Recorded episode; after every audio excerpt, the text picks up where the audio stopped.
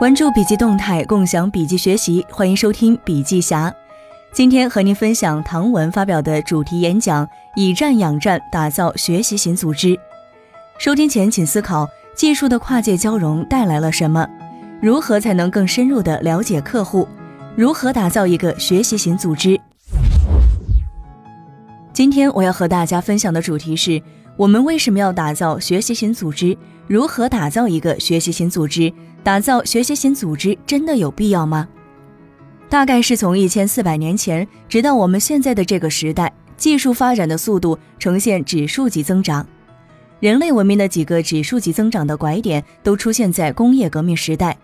人类到现在有五百万年的历史，但直到工业革命之前，人口数量都是线性的缓慢式增长。工业革命以后呈现爆发式增长。全球人口到今天已经有七十多亿，全球网民数量达到三十亿，超过一半。工业革命时代以蒸汽机改良为源头，意味着能源可以跨界流动，可以从煤炭变成热能、动能、电能等等，所以带来了人类文明全新的一个时代。这就是我们今天非常热门的一个词——赋能。一旦能量之间的界限被打破，这个世界就会出现前所未有的改变。今天，当创新、知识、智慧可以被打破，跨越我们以前讲的专业行业，这是一个更加波澜壮阔的人类文明时代。今天的这个时代，产品的生命周期越来越短，尤其是新兴的科技产品，过去是几十年，后来变成几年，再后来变成几个月。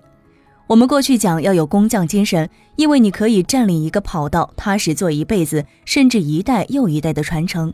所以只要做得精益求精就行了，跑道是不会变的。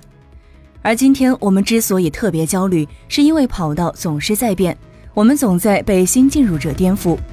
现在很多公司求变，但公司的变革是很难的。我总结起来，产业的升级转型共八个字：外变产品，内变组织。前几天我在朋友圈提到一个问题，我认为未来商业会有一个根本性的变革，这个根本性的变革是什么？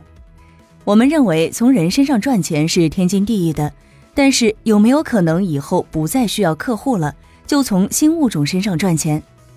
七十年代出生的人只喜欢给食物买单，我出钱要看到一个可见的、可感的东西，比如买一个冰箱或者是电视。八十年代出生的人不一样。我的弟弟爱玩游戏，我曾经替他卖一个游戏虚拟装备，五千块钱。当时一个小伙子把五千块钱给我，我觉得好好奇，游戏里面的装备看不见摸不着，居然可以卖五千块钱。这可是十多年前的五千块钱，非常值钱。到了今天，网红直播一打赏几千块、几万块，甚至几百万块，它是一个物品吗？不是，它是一个服务，虚拟的服务。今天的九零后就在为这种虚拟买单。我父母那代人，他们认为买什么东西值，比如说柜子，大柜子肯定比小柜子好，大电视肯定比小电视好。但是今天还有多少人是这种观念？没有，我喜欢的就值。这个时代有个特别深刻的主题在影响着我们，影响着这个商业。这个主题就叫做个人崛起。今天，个人对于组织的依赖程度越来越低，对于周围环境的依赖程度越来越低。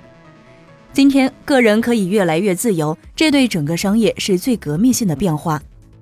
学习型组织首先是讲知识的智慧，最重要的一条是，所有的知识智慧中最重要的是关于客户的知识和智慧，其他都是次要的。没有什么东西比深刻理解客户更重要。我曾经在 Eastway MSL 作为 Team Leader 为宝洁公司做过营销工作。宝洁这个传奇的企业打造了很多传奇品牌，飘柔、海飞丝、伊卡璐、舒肤佳、吉列等等。营销商业中很多创新都是来自于宝洁、雀巢这样的快消品公司，因为他们接触的客户数量最庞大，频次最高。宝洁总结过自己为什么这么成功，可以拥有一百八十年的辉煌，有六项核心能力：消费者理解、创新、品牌建设、规模、走向市场的能力和生产力。其中最核心的一项是消费者的理解。宝洁认为，只要把消费者理解对了，商业就成功了。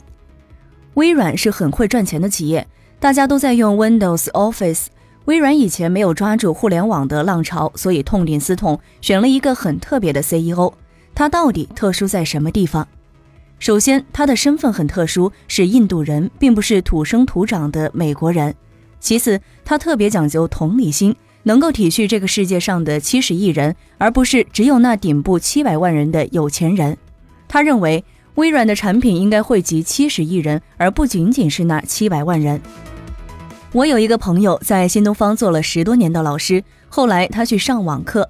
虽然他在新东方的课堂是名师，打分特别高，受到学生的喜欢，但是去讲网课的时候，每讲一次都被批，非常有挫败感。他搞不明白，难道自己不会讲课了吗？他来问我，我告诉他这是两个根本不同的东西。在新东方的课堂上讲课的时候，能坐在教室里面的人都代表他们有很强的意愿来学习，有相当的学历背景和理解能力。但是到网上去讲，就把人员规模扩大到十万人、二十万人。这十万、二十万人就不是北上广有相当理解力的学生，他们大部分来自于中国的小县城。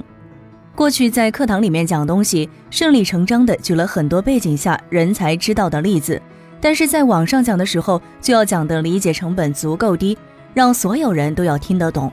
所以这个时代，你不仅要拥有高价值。还要能做到理解成本足够低，让人们凭借本能就能理解就能使用。这是乔布斯引用斯图尔德·布兰德 “Stay hungry, stay foolish” 的要义所在。我们打造学习型组织的步骤应该是什么？从小胜利开始，逐步扩大战略。这是我经常讲的理论。这个时代不缺梦想，不缺激情，但是很多人做不成事，为什么？当你手中只有小火柴，而你想要点燃大木头的时候，该怎么办？我们每个人都有梦想，都想成为像马云、马化腾那样的人。这个大木头该怎么点？就是在大木头下面铺小木头，小木头下面铺树枝，树枝下面铺树叶。从哪儿开始点？当然是从碎叶，逐步引燃，才能用小火柴去点燃大木头。最后，我们要如何在公司里打造学习型组织？我认为，不同的层级一定要拥有不同的知识和思维方式。一个公司大致可以分成高层、中层和基层，而用户思维是要贯穿组织，在任何时刻都要强调。我们希望基层员工有用武之地之外，能够有更好的专业，而中层员工应该对人有管理的经验，包括用户思维、系统思维、结构化思维、结构化思维、战略思维等等。